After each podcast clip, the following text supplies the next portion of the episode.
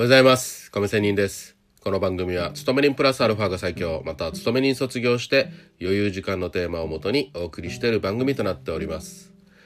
今日も FX の話をしたいと思いますが、はい。え相手の手の内を暴くと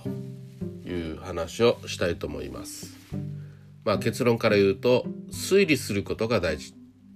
まあこの推理って何を推理するのかというと、まあ簡単にまた結論から言いますと、ポジションの相手がね、どういうポジションを持ってくるかというのを推理するということです。特に最近の相場はまさしく相手の手の内を暴く相場だと言えますが、相手の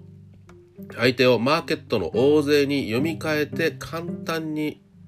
まあ言えばマーケットの大勢のポジション手の内を探り出そう暴くということがまあ最近の相場は特に顕著かなと思います。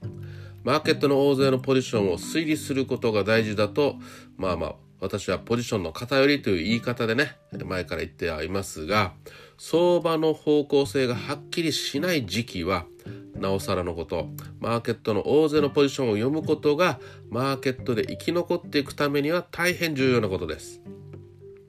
こうした相場で重要なポイントはまあ大体自分が考えることは他の多くのマーケット参加者も同じように考えてるということを自覚することです。自分だけが出し抜いてると。ね。いうことではないということです。自分が買いポジションだと思ってたら大体の人は買いポジションを持って逆に落ちていくとかね。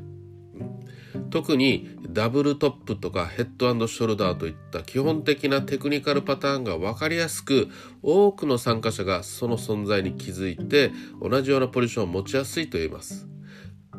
教科書通りのねダブルトップヘッドショルダー3ゾーンね。そういうところはみんなが気づいているのでそうそう簡単にはそのようには動きませんよっていうことですね。こうしてポジションが大きく一方に偏るためにテクニカルパターンが示す方向とは逆方向に相場が動きやすくなります。また重要指標発表や要人発言に対してもマーケットの大勢が一斉に同じ方向のポジションを持とうとするためにまあ本来動くべき方向とは逆方向に相場が動きがちです。それだけに重要なことは相手の手の内を読むことであってそのためには推理することが十分ね、えー、慣れること推理することに十分慣れることだと思います。ということで今日は相手の手の内を暴くポジションの偏りを推理することが大事という話でした。